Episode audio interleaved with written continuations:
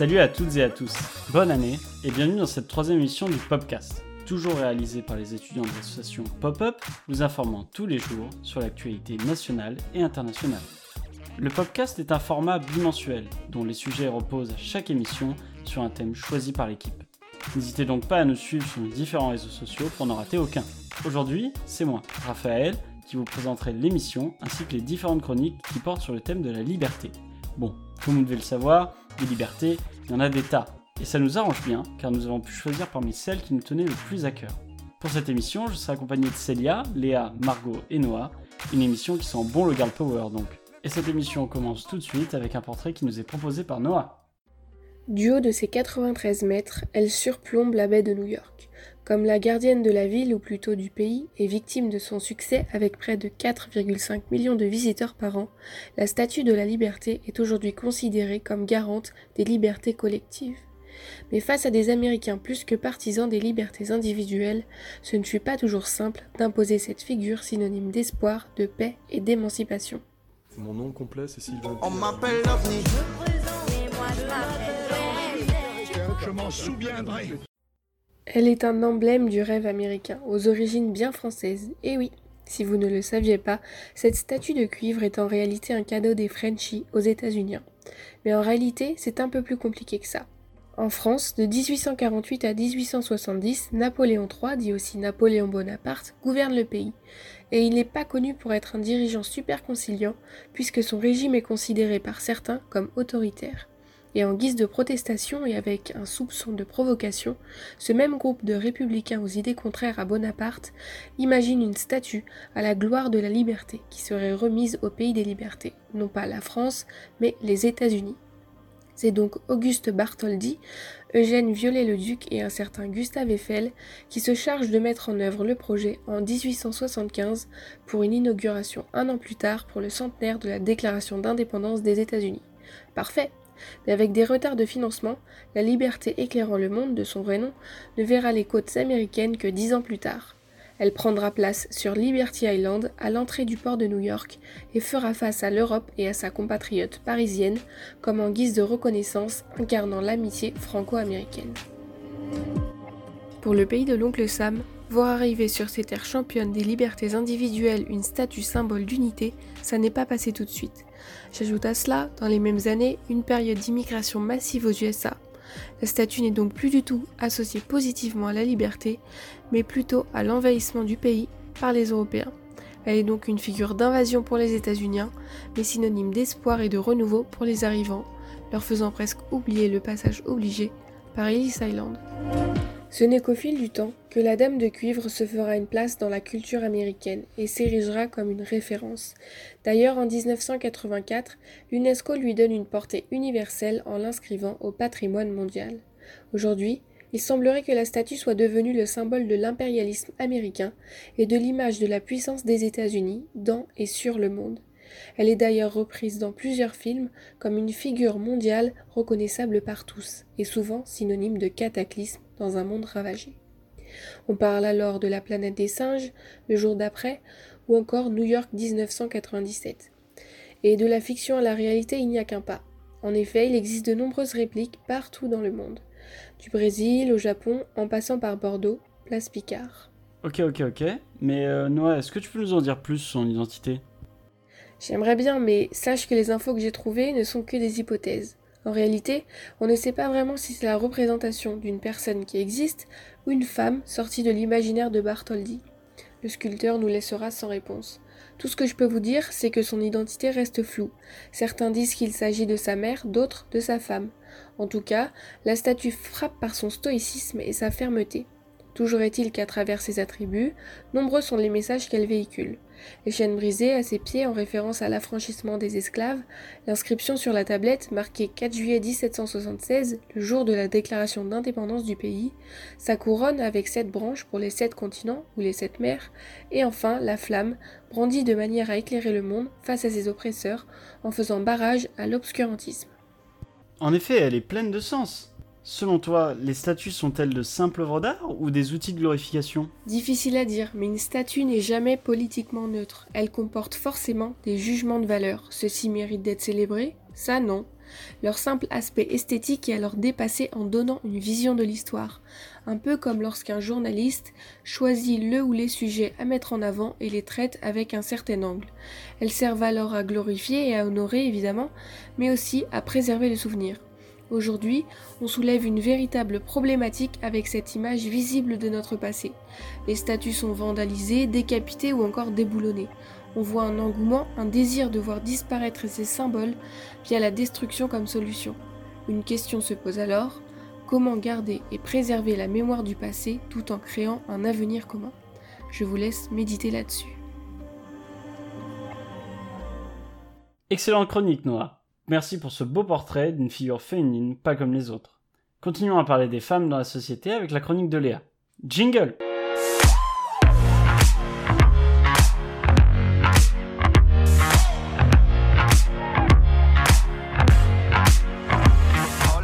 Salut à toutes et à tous. Si je vous dis pression sociale et émancipation, ça vous parle, non? C'est le thème du jour que j'aborderai à travers mes pensées et des petites anecdotes ponctuant cet enregistrement. J'ai senti une pression de la part de mes parents, essentiellement de mon père, pour vraiment être euh, fille, quoi. Vraiment, il fallait euh, chaussures vernis, euh, robe, et, et, moi je me suis jamais sentie bien dans ce, ce que je trouvais un déguisement.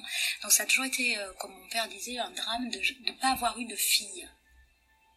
Mon petit ami adore les cheveux longs et quand je les ai coupés, il a fait toute une crise et pendant longtemps il me disait plus que j'étais belle. Il lui a fallu genre deux ans pour s'adapter au fait que j'étais ben, comme ça maintenant et que je risquais pas d'avoir les cheveux longs avant un moment ouais, tout le temps des femmes euh, avec un physique parfait. Euh, donc euh, oui, ça complexe encore plus. On voulait toujours être plus fine au lycée, au collège. J'ai fait des, des, régimes à partir de l'âge de 12 ans.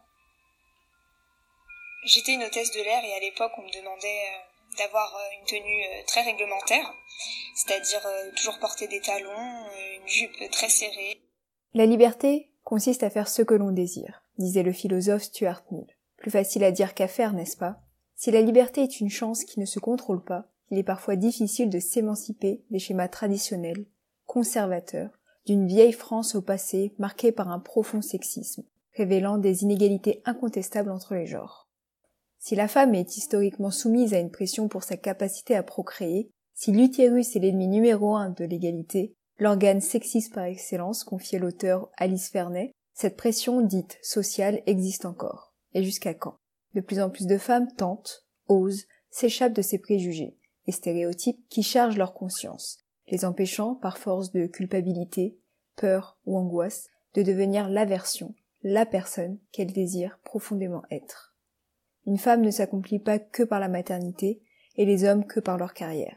Il est temps de balayer ces postulats, car je suis vraiment étonnée de voir le peu de liberté que chacun s'autorise, cette manière de coller sa respiration à la vide des conventions disait Christian Bobin. Une jupe très serrée, un maquillage et une coiffure irréprochables. J'étais encore en primaire au début collège et mon père me trouvait trop en surpoids pour mon âge. Alors que, en toute honnêteté, je revois des photos aujourd'hui, j'avais la corpulence d'une gamine normale, vraiment quoi.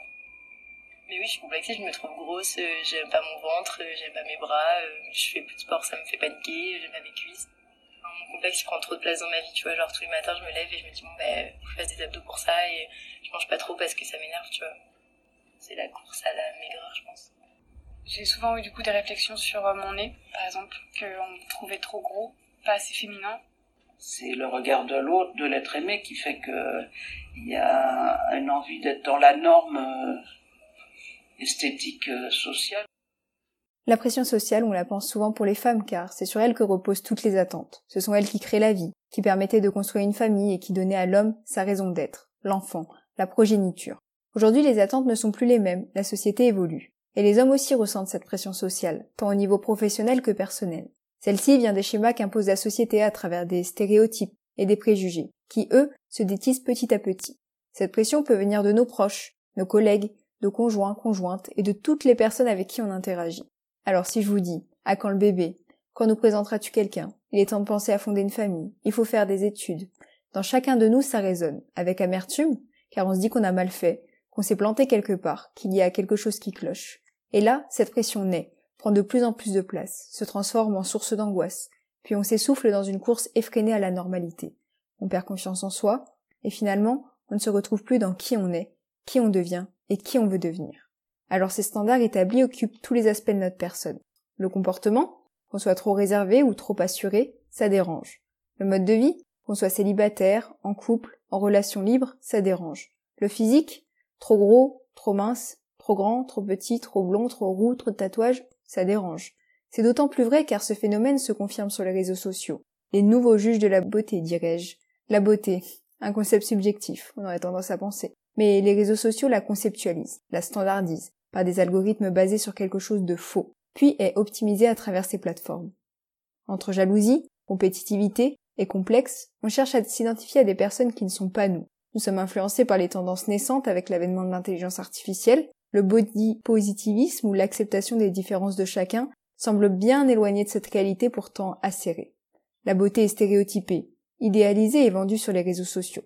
Et l'ère digitale n'a fait que croître la conformisation à la constitution des standards d'apparence traditionnels. Enfin, ce que j'aimerais exprimer, c'est la vraie vie n'est pas celle des autres. Pas celle qu'on nous vend à coup d'opérations marketing, non. Si nous essayons de nous défaire des idées reçues lors de notre éducation, par nos proches et les institutions, il est important de se détacher du regard extérieur pour à tout prix éviter de tomber dans ce que j'appelle une prison non conscientisée. Euh, je pas porter une, une robe ou une jupe si je suis pas parce que j'ai un peu peur des réactions des autres qui, eux, parfois sont très agressifs en fait. Ils exercent sur nous une pression qui est constante. J'ai pris des remarques sur ma pilosité déjà. J'ai couché avec un gars qui m'a dit on dirait Chewbacca, tu rentres chez toi? Dans les années 70, euh, il y avait euh, ce regard des hommes qui euh, faisait que je faisais siffler dans la rue ou euh, les remarques qui fusaient, mais maintenant ça se passe plus comme ça, je pense. Je connais pas une fille qui ne s'est pas fait embêter au moins une fois dans sa vie, que ça soit dans un bus, un train. Moi j'ai été euh, qui se masturbait dans, dans le train. J'étais dans le bus et il y a un homme qui a pointé mon voile du doigt en me disant euh, Vous seriez mieux sans votre voile, pourquoi vous le portez? Cette volonté de s'émanciper et de s'éloigner des dispositions instituées auparavant se rapporte à cette recherche de l'épanouissement personnel, à cette recherche identitaire poussée par un mal-être auquel on s'identifie. Aujourd'hui, l'homme n'est plus la figure d'autorité, n'est plus celui qui doit à tout prix subvenir aux besoins de son foyer, n'est plus celui dont la carrière est irréprochable, n'est plus celui qui doit gagner plus, plus et toujours plus. La femme n'est plus forcément la mère au foyer, celle qui donne la vie, celle qui s'en occupe, celle qui doit fonder une famille, celle qui doit se conformer à des standards de beauté, celle qui tout simplement est contrainte à une normalité intériorisée.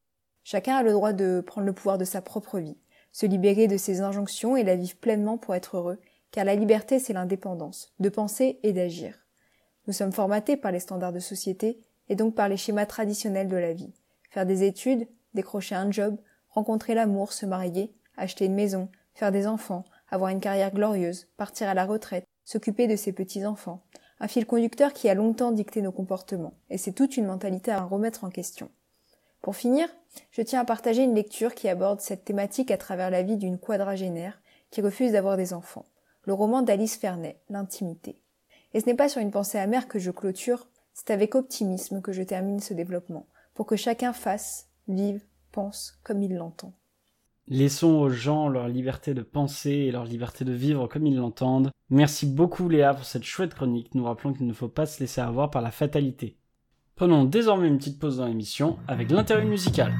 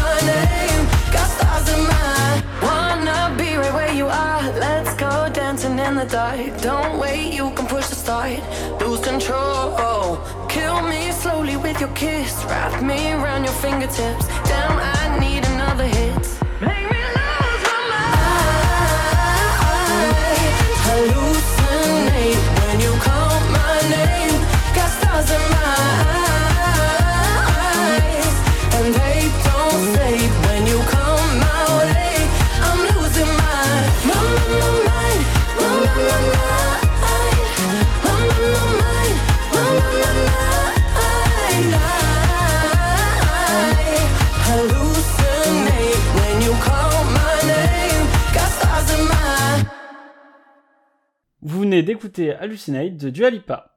Mais revenons sur notre sujet avec Margot qui va nous parler d'une liberté qui nous tient à cœur à Pop-Up, la liberté de la presse.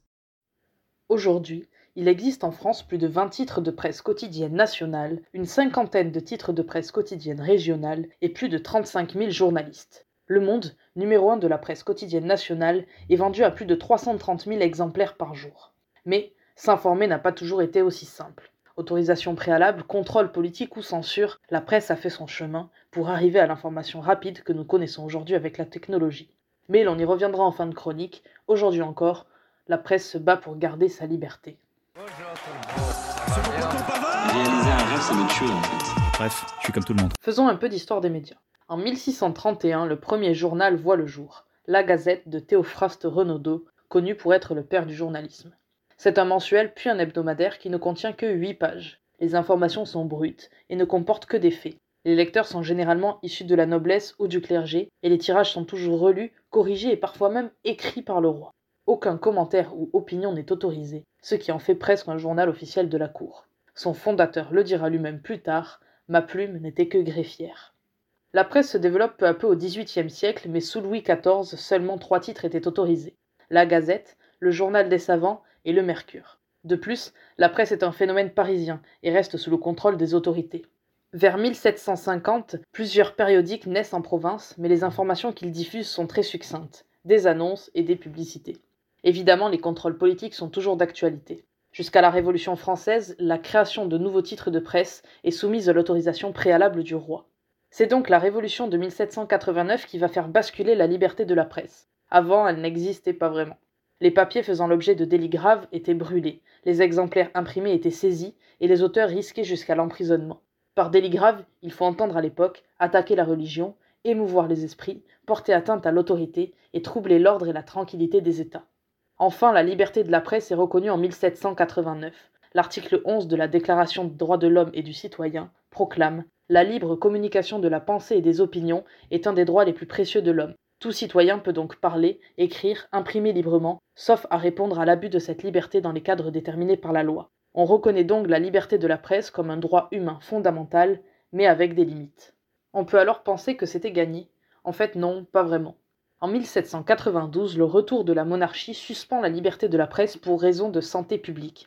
Puis, en 1797 jusqu'en 1870, l'État pratique la censure économique en haussant le prix des exemplaires pour que les familles les plus modestes ne puissent plus se procurer le journal et donc être influencées par ses idées. Au XIXe siècle, la censure a priori, c'est-à-dire avant la publication, refait surface, accompagnée d'une liste de sujets interdits à traiter, par exemple le roi, la vie privée ou la religion. Jusqu'en 1881, on assiste à un alourdissement sur la législation de la presse qui ajoute continuellement des lois qui contraignent les publications.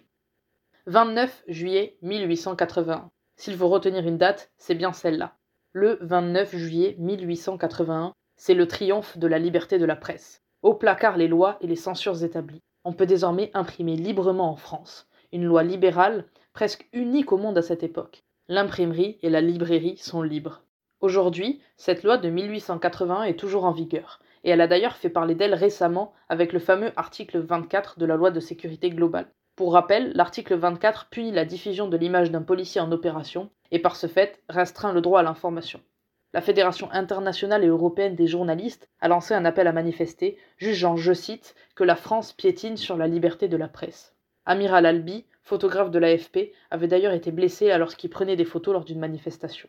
Face aux nombreux soulèvements de foule, l'article va être entièrement réécrit. Et ici, je parle bien sûr que des restrictions menées par l'État. On se souvient des journalistes de Charlie Hebdo morts pour des caricatures religieuses.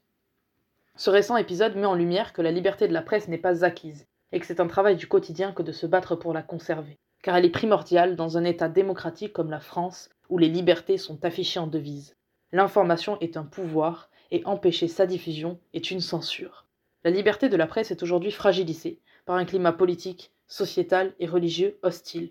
Alors oui, en France, on a des journaux politiques, affichant clairement leur bord, ou des journaux satiriques se moquant de tout. Oui, en France, l'information n'est plus brute, mais peut être assignée de commentaires ou d'opinions. Oui, en France, les articles publiés peuvent être subjectifs. Mais malgré tout, la France n'est que le 34e pays dans le classement mondial de la liberté de la presse, établi par Reporters sans frontières sur l'année 2020. Alors continuons de nous battre pour le droit à l'information, la liberté d'expression et la liberté de la presse, parce qu'abandonner ces principes fondamentaux serait perdre bien plus que cela. Merci Margot pour cette magnifique chronique. La liberté de la presse a encore énormément de progrès à faire en France, alors n'arrêtons jamais de lutter pour ce principe. Passons désormais à la dernière chronique de l'émission avec Célia.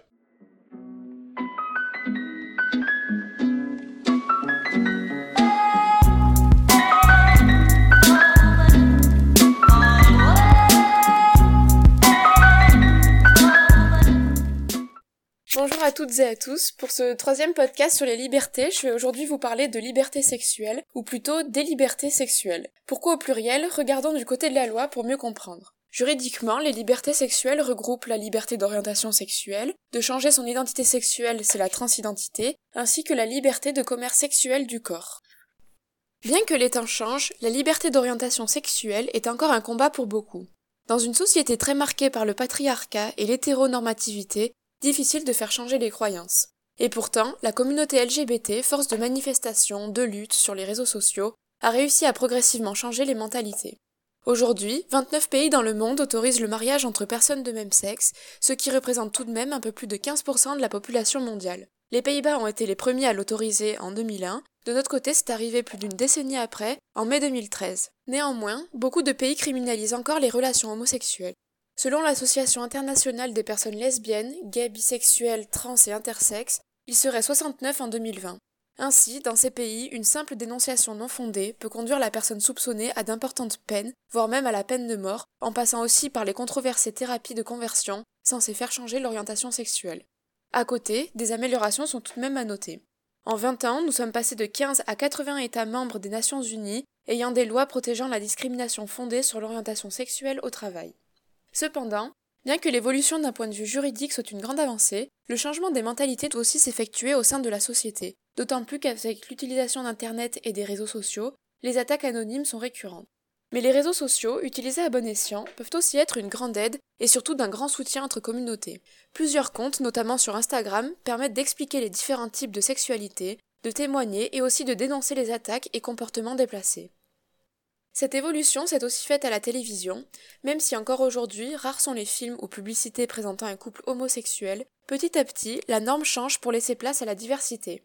Vous avez peut-être pu le voir à la télé, plusieurs sites de rencontres réalisent désormais des publicités en ne présentant pas systématiquement un couple hétérosexuel, mais aussi homosexuel, comme ont pu le faire Mythique ou Elite. Du côté du cinéma, les films commencent aussi à montrer des héros homosexuels, comme Marvel avec le film Eternals dont la sortie est prévue en novembre prochain, ou encore Disney et son court-métrage Out sorti sur sa plateforme de streaming en 2020.